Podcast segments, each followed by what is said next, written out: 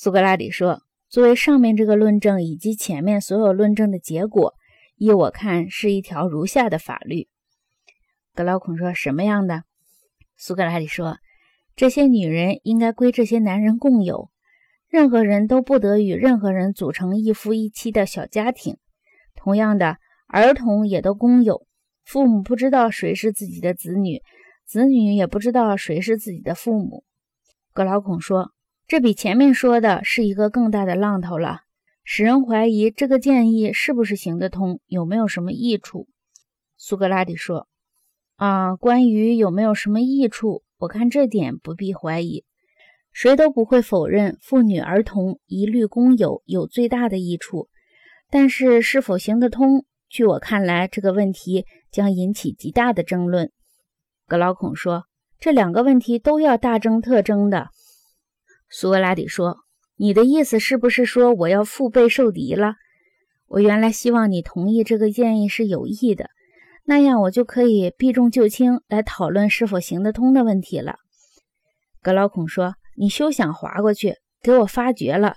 你不许走，你得对两个建议都要说出道理来。”苏格拉底说：“好，我甘愿受罚，但请你原谅，让我休息一下。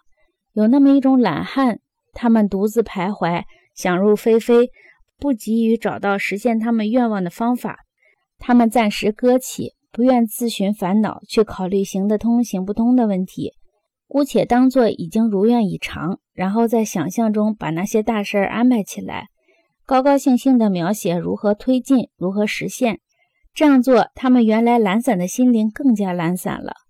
我也犯过这个毛病。很想把是否行得通的问题推迟一下，回头再来研究它们。